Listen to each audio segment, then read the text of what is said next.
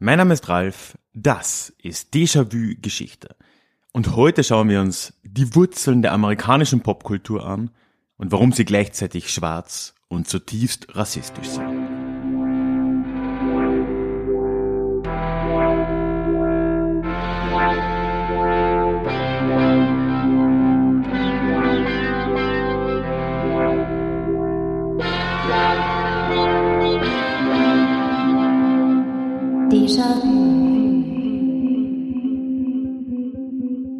Ja, hallo und herzlich willkommen zurück zu dieser neuen Ausgabe des Déjà-vu Geschichte Podcast. Mein Name ist Ralf und hier auf diesem Podcast geht es alle zwei Wochen in die Geschichte und zwar immer mit dem Blick auf das Hier und Jetzt und einer Portion Augenzwinkern. Bevor wir heute reinstarten, möchte ich aber wie immer noch ganz kurz auf den Déjà-vu Geschichte Newsletter zu sprechen kommen, denn der ist die Nummer eins Möglichkeit in den Austausch zu kommen ich mit dir, du mit mir.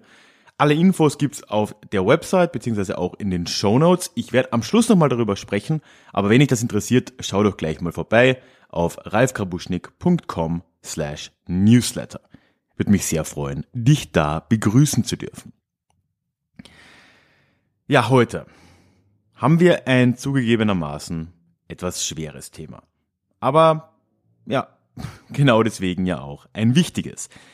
Wir leben in Zeiten, je nachdem wann du das hörst, wenn ich, als ich das aufnehme, ist es gerade Juni 2020, kommt dann Anfang Juli raus. Black Lives Matter ist eine weltweite Protestbewegung geworden gegen Polizeigewalt ursprünglich in den USA für ja, Gleichbehandlung der schwarzen Bevölkerung. Polizeigewalt ist natürlich da ein Thema, das zu Recht aktuell in der, ja, im, im Kreuzfeuer steht absoluter Irrsinn, was da passiert. Aber natürlich geht die Debatte über Rassismus, über systemischen Rassismus in den USA und auch anderswo noch deutlich weiter als das.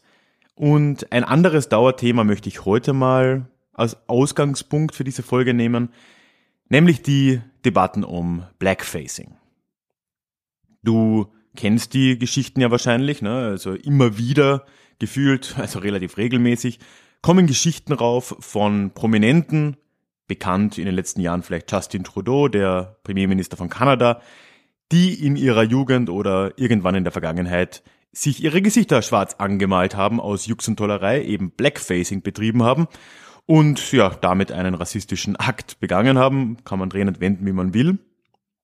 Das habe ich mir jetzt mal als Ausgangspunkt genommen und bin auf eine gleichermaßen verstörende wie spannende Geschichte der amerikanischen Popkultur gestoßen, wie sie im 19. Jahrhundert entstanden ist, wie Blackfacing da reinpasst und warum letzten Endes jede oder fast jede populäre amerikanische Kultur zugleich schwarze Kultur ist, aber auch immer eine rassistische Ebene mit sich führt.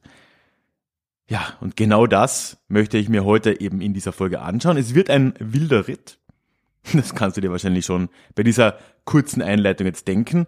Wir sprechen über das 19. Jahrhundert, über Theater damals in den USA, über Musik und ja, über die Folgen all dessen bis in die heutige Zeit hinein, bis in ja, heutige Debatten um Black Lives Matter und Blackfacing. Zeitreise. Das frühe 19. Jahrhundert in den USA. Da ist das Land noch ein relativ junges.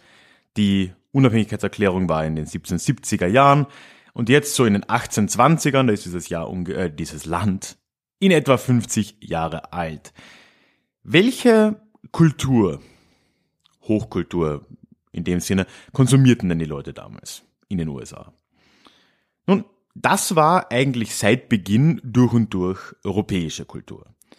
Die Oberschicht man muss es wahrscheinlich nicht dazu sagen, aber die weiße Oberschicht, die konsumierte italienische Opern, französisches Theater, englisches Theater, Shakespeare, all diese klassischen europäischen Kulturgüter, die waren ja die einzige Hochkultur, die es in den frühen Jahren der USA dort ähm, ja zum Konsumieren gab.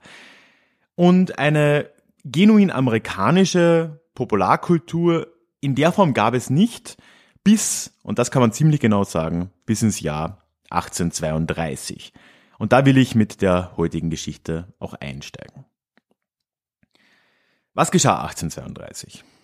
Der Legende nach, und ganz genau so wird es wohl kaum passiert sein, aber der Legende nach begab es sich, dass ein gewisser Thomas Dartmouth Rice, genannt T.D. Rice, der war ein wandernder Theaterschauspieler ist ein starkes Wort, eigentlich ein Komiker. Und es begab sich nun, dass der irgendwo im Nordosten der USA unterwegs war auf der Straße und er begegnete dort einem Schwarzen, der eventuell Sklave war oder auch nicht, da sind wir uns gar nicht so sicher. Der hat irgendeine Arbeit verrichtet und dabei gesungen. Ja, und dieser T.D. Rice war von diesem Gesang angetan. Es sagt schon relativ viel über die unfassbar strikte Rassentrennung damals in den USA, dass er sowas noch nie gehört hatte. Denn wir können davon ausgehen, dass was dieser schwarze Mann da gesungen hat, Lieder waren, die es sicher seit Jahrzehnten, wenn nicht Jahrhunderten in irgendeiner Form gegeben hatte. Ne? Also wie das ist diese, dieser Korpus der in Anführungszeichen Sklavenmusik, der ja schon sehr lange auch Bestand hatte und weitergereicht wurde. Aber T.D. Rice ist davon angetan. Er hatte sowas noch nie gehört. Und bei seinem nächsten Auftritt, wie gesagt, er war ja ein herumfahrender Komiker, Schauspieler, hat er das dann einfließen lassen. Und damit hat er etwas erfunden, was sehr bald als Minstrel Show bezeichnet wurde. Minstrel ist auch ein Wort, das ich googeln musste. Minstrel äh, bezeichnet an sich sowas wie einen Barden, einen umherziehenden Musiker, wurde aber schon in der Zeit in einem komplett rassistischen Bild gesehen. Also ein Minstrel war ein umherziehender, musizierender Schwarzer in dem, in dem Kontext. Und eine Minstrel-Show war nun eben eine Darstellung dessen. T.D. Rice hat das de facto erfunden. Er hat sich für seinen Auftritt dann schwarze, schwarzen Ruß ins Gesicht geschmiert, also ja, das Blackfacing in seiner modernen, in Anführungszeichen, Form erfunden und hat dann auf der Bühne eben diese Lieder, die er so gehört hat, auf der Straße wiedergegeben. So wie er sie halt wiedergeben wollte. Also natürlich nicht in der gleichen Form, sicher schon äh, einigermaßen verzerrt, aber mit dem Anspruch, dass er jetzt echte schwarze amerikanische Musik wiedergab. Im Gegensatz zu der europäischen Kultur, die ansonsten überall gespielt wurde. Also dieses genuin amerikanische stand da schon im Vordergrund. T.D. Rice hat für seine Show einen Charakter geschaffen, in den er dann geschlüpft ist, der dir vielleicht auch etwas sagt, ein gewisser Jim Crow. Er hatte ein damals sehr populäres Lied, das war eben dieses Hauptlied des Stücks, Jumping Jim Crow. Ja, und im Allgemeinen wurde eben dieser Jim Crow von ihm, dieser Schwarze, dargestellt als ein naiver, ja, Junge vom, aus dem Süden, der äh, ja durchaus auch nicht immer nur Gutes im Schilde führte, hinterlistig war. Also all die negativen Stereotype zusammengeschmissen, die man so finden konnte. Aber er war eben sehr musikalisch. Übrigens auch ein Vorurteil, ein auf der Oberfläche positives Vorurteil gegenüber ethnischen Minderheiten, die es auch in Europa ja durchaus genug gibt. Wenn man da in Richtung Roma und Sinti schaut, gibt's das auch hier seit Jahrhunderten. Aber was war denn jetzt diese Show? Also, was hat er gen genau gemacht? Im Endeffekt war da wirklich nicht sonderlich viel dahinter. Also gerade am Anfang war T.D. Rice alleine unterwegs, stellte sich auf die Bühne in Blackface, in diesem Charakter als Jim Crow, hat dann eine Mischung aus Gesang und ja, so Geschichten von sich gegeben, in irgendeinem Fake Südstaaten schwarzen Akzent. Also wirklich nichts sonderlich erwähnenswertes. Aber die Leute waren verrückt nach dem Zeug. Er hat angefangen, wie gesagt, in den frühen 1830ern das vorzustellen oder vorzuspielen, aber die Reaktionen waren unfassbar. Die Leute liebten dieses Zeug und schon sehr bald gab es immer neue Gruppen, die genau diese Shows aufgezogen haben. Und dann spätestens in den 1840ern war es wirklich so, dass Minstrel-Shows die dominante Kunstform in den Vereinigten Staaten waren. Das heißt, europäisches Theater, europäische Oper, das gab es natürlich nach wie vor. Aber die dominante Form und da vor allem jetzt nicht in der Oberschicht, sondern eher dann in den breiteren Massen, waren sehr bald die Minstrel-Shows. Und die wurden im gesamten Land ausgehend vom Nordosten, New York, Massachusetts etc., in den Rest des Landes getragen. Ja, das hat auch in äh, großen Theatern zum Beispiel äh, stattgefunden. Also ähm, wie heißt es, Park Theater, glaube ich, in, äh, in New York, New York City, ein oder das hochkarätige Theater der Zeit, hat auch Minstrel-Shows gespielt und die wurden dann auch immer elaborierter. So in den 1840ern waren es dann nicht mehr Einzelakte, wie, wie es Rice noch gemacht hatte. Der war immer noch allein unterwegs, aber es gab dann ganze Gruppen an Leuten und diese Shows haben dann so ein, ja, eine gewisse Struktur auch entwickelt und waren dann immer so in drei Akte unterteilt. Am Anfang saßen dann mehrere Charaktere, alle in Blackface, eben auf der Bühne in so einem Halbkreis und haben irgendwelche Weisheiten ausgetauscht. Dann gab es äh, auch schon Lieder in dem Teil. In einem zweiten Teil gab es dann so eine Slapstick-Rede von einer Einzelperson. Wie genau das ausgesehen hat, weiß ich nicht. Man kann sich so vorstellen, dass das eventuell ein bisschen so ein Vorläufer der modernen Stand-up-Comedy ist.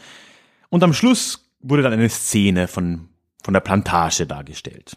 Also vom Sklavenleben durchaus divers, also einerseits pro Sklaverei, aber es gab auch Stücke, die äh, durchaus dramatisch waren und einen Anti-Sklaverei-Touch hatten. Also das war schon recht unterschiedlich, aber gut, hilft halt nichts, wenn die Grunddarstellung schon mal so rassistisch ist. Aber man will jetzt nicht denen allen vorwerfen, dass sie pro Sklaverei-Auftritte da, dahingelegt haben.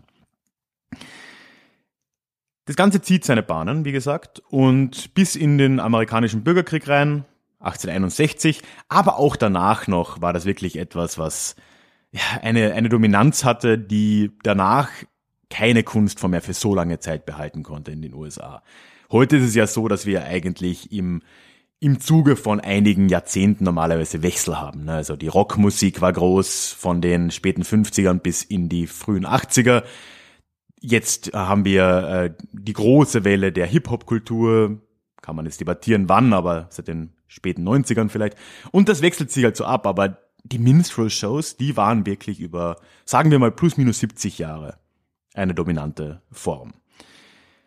Gegen Ende des Jahrhunderts ging es sogar so weit, dass auch schwarze Schauspieler diese Minstrel-Shows übernommen haben. Und es kam zu diesen Absurditäten, dass dann eben schwarze Schauspieler oder schwarze Sänger sich Blackface ins Gesicht schmierten, um sich auf die Bühne zu stellen, weil es einfach so war. Nichts war im 19. Jahrhundert in den USA normaler, als auf einer Bühne Blackface zu tragen. Auch wenn man schwarz ist. Ja, und das sagt uns, glaube ich, sehr viel über den Einfluss. Die erste amerikanische Popkultur, so nenne ich es jetzt zumindest mal, die Minstrel Show, war somit eine Kultur, in der weiße, in erster Linie weiße Schauspieler schwarze Kultur nachahmten, verarschten, sind wir uns ehrlich, und äh, das hat damals offensichtlich niemand sonderlich gestört. Und natürlich war das auch etwas, was extrem einflussreich war und äh, ja, kulturellen Einfluss einfach hatte. Denn äh, der Name Jim Crow ist dir ja sicher aus einem anderen Kontext bekannt, nämlich nach Ende des Bürgerkriegs, dann wirklich in den letzten Jahren des 19. Jahrhunderts, wurden dann ja Gesetze in den Südstaaten erlassen, die die Rassentrennung zementieren sollten, nach der, nach Ende der Sklaverei. Und die wurden dann ja im Volksmund auch als Jim Crow Laws bezeichnet. Also dieser Charakter war schon etwas, was einfach jedem ein Begriff war. Also ja, der Einfluss lässt sich wirklich kaum übertreiben. Aber gut, alles muss ein Ende haben.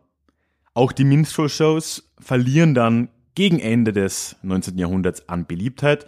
Es gibt neue Kunstformen, die rüberschwappen in dem Fall wieder aus Frankreich vor allem. Und ja, im frühen 20. Jahrhundert, vor dem Ersten Weltkrieg, ist es dann wirklich so, dass der dominante Status der Minstrel-Shows langsam dann äh, verloren geht. Das heißt aber nicht, dass die, nennen wir es mal Kunstform, komplett verschwunden wäre.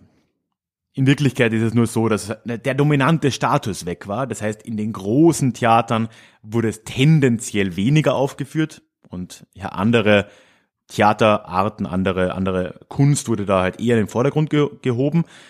Aber im kleinen Rahmen war das noch sehr lange der Fall. Und die letzten Minstrel-Shows, die weit verbreitet stattgefunden haben, waren in den USA auch erst in den äh, ja, 70er Jahren langsam zu Ende. Also nach der Bürgerrechtsbewegung, 100 Jahre nach Ende der Sklaverei, kann man sich auch mal äh, auf der Zunge zergehen lassen.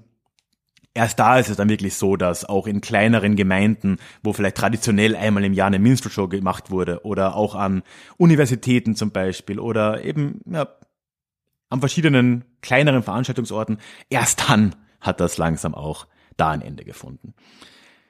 Die kulturellen Normen, die durch die Minstrel-Shows kreiert wurden, die blieben sowieso noch viel länger wirkmächtig, auch außerhalb dieser Shows. Das äh, kann man nachverfolgen zum Beispiel im Film. Wenn man in den 20er äh, Jahren, da kommt ja dann der Film, auch abseits des Stummfilms, dann im großen Stil hervor als neue ja, Mediengattung, neue kulturelle Gattung. Da gibt es einen sehr prägnanten Film aus äh, dem Jahr 1927, Der Jazzsänger, The Jazz Singer, wo es tatsächlich, man lasse es sich auf der Zunge zergehen, es geht um einen jüdischen Amerikaner, der aber kein Jude sein will und sich nur wohlfühlt, wenn er sich Blackface ins Gesicht schmiert und jetzt so tut, als wäre er ein Schwarzer. Das war der Plot dieses Films. Der Weg war noch weit, ne? In den Jahren darauf ändert sich das auch nicht über Nacht. Also in den 40ern und 50er Jahren war das Kooptieren schwarzer Kultur immer noch vollkommen normal. Wir können das zum Beispiel sehen bei Charakteren wie Mickey Mouse, die war sogar noch ein bisschen früher, die ja generell schon äh, vom Gesicht her eine gewisse Ähnlichkeit zu, äh, ne, zu Blackfacing hat.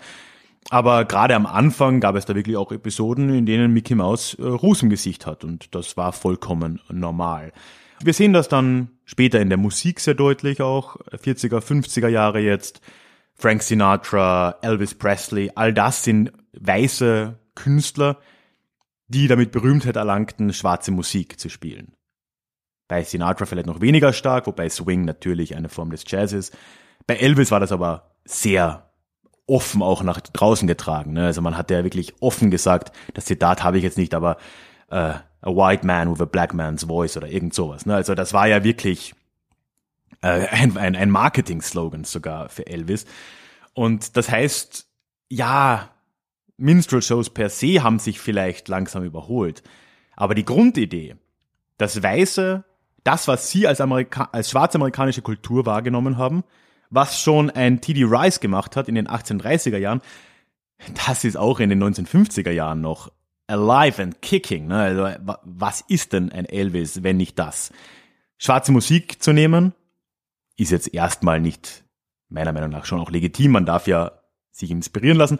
Aber das dann auch noch so zu vermarkten und zu sagen so, er klingt wie ein Schwarzer, aber er ist weiß. Das ist halt ein Kooptieren von schwarzamerikanischer Musik mit einer gleichzeitigen ja, Entmachtung der schwarzen Musiker in dieser Szene. Und äh, ich glaube, die Verkaufszahlen und die Popularität von Elvis im Vergleich zu ja, schwarzen Künstlern der Zeit, mit einigen Ausnahmen, ja, unterstützt das auch, dieses, das Argument. Ne? Bis dahin haben wir wirklich einen Trend. Und ich weiß, ich springe ein bisschen, aber ich hoffe, du kannst folgen. Bis dahin in die, sagen wir mal, 1950er Jahre, späten 1950er Jahre sogar, haben wir einen Trend dieses Kooptierens schwarzamerikanischer Kultur durch Weiße. Wir haben das in einer sehr radikalen Form in den Minstrel-Shows mit Blackfacing, mit schwarzen Akzent, angeblichen, angeblichen schwarzen Liedern, die von Weißen für Weiße äh, da dargeboten wurden. Gleichzeitig haben wir aber eine Unterdrückung schwarzer Ausprägung von Musik. Also Musik, die äh, von schwarzen Musikern mit schwarzen Managern und äh, in schwarzen Businesses aufgezogen wurde. Ein ganz klassisches, sehr frühes Beispiel ist da das African Grove Theater in New York. Das ist tatsächlich ein, ein Theater, das in den 1820er Jahren gegründet wurde von freien Schwarzen in, in New York. Die haben europäische Kultur gespielt, also vor allem sehr viel Shakespeare und äh, haben genau zwei Jahre überlebt, weil dann irgendein anderes weißes Theater das ganze Gangs hingeschickt hat, um dort ein bisschen äh, sich aufzuführen und für, für Szenen zu sorgen, sodass dann dieses schwarze Theater geschlossen werden musste. Später zieht sich das natürlich durch. Auch zum Beispiel in den Minstrel-Shows hatten die schwarzen Schauspieler, die es dann später durchaus auch in größeren Mengen gab, immer Schwierigkeiten. Sie konnten im Süden der USA nur sehr schwer auftreten. Teilweise mussten sie direkt von der Bühne fliehen in, ihr, in ihre Fahrzeuge und gleich weiterziehen und äh, oder eben direkt zur Eisenbahn, um wieder wegzukommen, weil es einfach zu gefährlich war. Später dann in den äh, in der Radioära war es ganz deutlich so, dass halt schwarze Musiker einfach deutlich weniger, wenn überhaupt, Airtime bekommen haben. Also man kann schon mal sagen, so über diese ersten 100, 120 Jahre der genuin amerikanischen Popkultur, die mit den Minstrel-Shows begonnen hat und über Jazz, Blues, Rock weitergeführt wurde im 20. Jahrhundert. All das war in irgendeiner Form schwarze Kultur, schwarze amerikanische Kultur und wurde vollkommen von Weißen getragen, von Weißen kopiert und von Weißen kooptiert. Das ändert sich, wie gesagt, wirklich erst nach dem Zweiten Weltkrieg. Ein Riesenmoment ist hier mit Sicherheit die Gründung des Labels Motown 1959 in Detroit. Motown ist dir sicher ein Begriff. Also das war halt eine Zeit, als es zum ersten Mal in einem großen Stil und in einem und in einem wirtschaftlich unfassbar erfolgreichen Stil auch, was ja schon auch wichtig ist bei diesen Fragen, ein schwarzes, schwarz geführtes äh, Musiklabel gab, das ausschließlich schwarze Musiker angestellt hat. Und die haben natürlich auch klassisch schwarze amerikanische Musik gespielt, was jetzt sowieso alle amerikanische Musik war. Und es ist das erste Mal, dass das auf einem, ja, mit wirtschaftlichem Erfolg möglich war, in einem großen Stil und dass auch eben dadurch ein Einfluss auf die amerikanische Popkultur gewonnen werden konnte von den Leuten, die ohnehin schon immer hinter amerikanischer Popkultur gestanden waren nämlich die Nachkommen der Sklaven. Und äh, 1959, das ist 120, 130 Jahre nach Beginn der Minstrel Shows, das ist 100 Jahre nach Ende der Sklaverei, das ist 60 Jahre nach Beginn der Jim Crow-Ära in den Südstaaten. 1959. Man kann sich also schon vorstellen, warum diese Geschichte noch bis heute ihre Spuren hinterlässt. Und es hat sich daran zwar zum Glück viel geändert, aber eine Sache hat sie nicht geändert. Inzwischen haben wir zum Glück ein bisschen Repräsentanz schwarzer Musiker. Und es ist aber noch immer so, dass eigentlich jegliche amerikanische Popkultur, gerade in der Musik, auch schwarze Kultur ist. Schauen wir uns den Jazz an, Blues, dann Rock, dann RB, Hip-Hop, sogar Country. All diese Musikrichtungen sind schwarze amerikanische Musikrichtungen in ihrem Kern. Und die meisten von ihnen, gerade das letztgenannte Beispiel, sind über die Jahrzehnte so stark von weißen Musikern, weißen Management, weißen Plattenproduzenten, weißen Radiohosts und so weiter kontrolliert worden, dass davon kaum noch etwas übrig ist. Im Rock genauso. Im Blues genauso. Im Jazz genauso. Langsam dreht sich das aber um. Hip-Hop ist hier ein wunderbares Beispiel und äh, RB wäre ein anderes. Da sieht man halt mal wieder nicht, dass man noch einen Grund gebraucht hätte, zu sagen, dass Black Lives Matter. Ich meine, das ist ja, Entschuldigung, das sollte doch wirklich äh, evident sein und selbsterklärend. Aber es macht die Debatte, die aktuell in Amerika abgeht, eben um Black Lives Matter, um diese absurde grundlegende Idee, dass man doch vielleicht mal anerkennen könnte, dass schwarze Leben auch was wert sind. Ah, wirklich? Es macht diese Debatte halt nochmal um so viel trauriger. Wenn man sich einfach mal vor Augen führt, wie omnipräsent schwarze Kultur, schwarze Künstler in den USA heute sind, wie dominant sie schon vor 200 Jahren waren in einer Zeit, als der absolute Großteil der Schwarzamerikaner in Sklaverei lebte dass wir heute immer noch an einem Punkt sind, wo wir über solche grundlegenden Sachen diskutieren müssen. Es ist äh, eine absolute Schande und äh, mehr habe ich dazu auch nicht zu sagen. Die Shownotes dieser Episode, wenn du sie nicht in deiner App hast, findest du übrigens auch auf meiner Website, direkt auf ralfgrabuschnik.com und dann findest du oben den Podcast. Dort kannst du alle Links finden, die ich jetzt erwähnen werde. Und du kannst aber auch kommentieren, worüber ich mich sehr freuen würde. Das ist dann wie in einem üblichen Blogartikel und äh, ja, lass deine Kommentare gern dort, würde mich sehr freuen. Dann noch äh, eine kleine Eigenwerbung, auch ich weiß, ich habe es jetzt schon ein paar Mal erwähnt, aber es passt gerade so gut, auch wenn die, die Zielgruppe zugegebenermaßen etwas sehr anderes ist. In äh, meinem äh, Songwriting-Podcast, den Songwriting Idiots Podcast, den ich mit meinem Freund Dan mache, haben wir uns für nächsten Monat, für Juli oder für den laufenden Monat, Juli ähm, auch äh, vorgenommen, ein äh, jeweils ein Lied im Stil von Motown zu schreiben.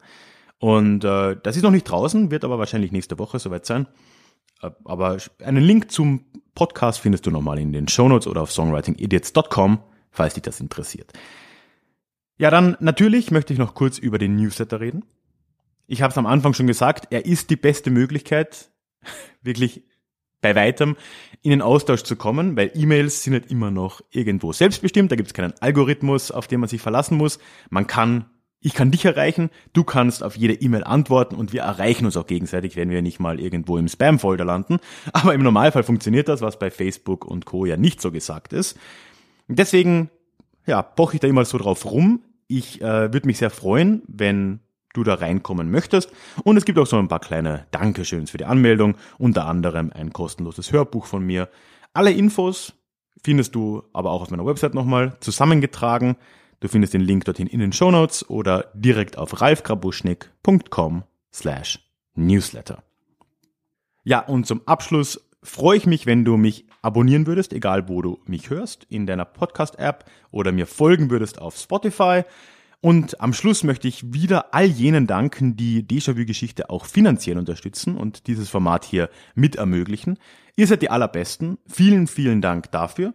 Und wenn du auch zu diesen tollen Menschen zählen willst, habe ich auf der Website auch nochmal zusammengetragen, wie du mir den ein oder anderen Euro zukommen lassen kannst, wenn du das möchtest. Link in den Show Notes oder direkt auf der Über mich Seite auf ralfgabuschnick.com. Da findest du das auch. So. Ich verabschiede mich in einen kleinen Österreich-Urlaub und wir hören uns aber trotzdem in zwei Wochen wieder zu unserem nächsten Déjà-vu. Bis dahin. Tschüss.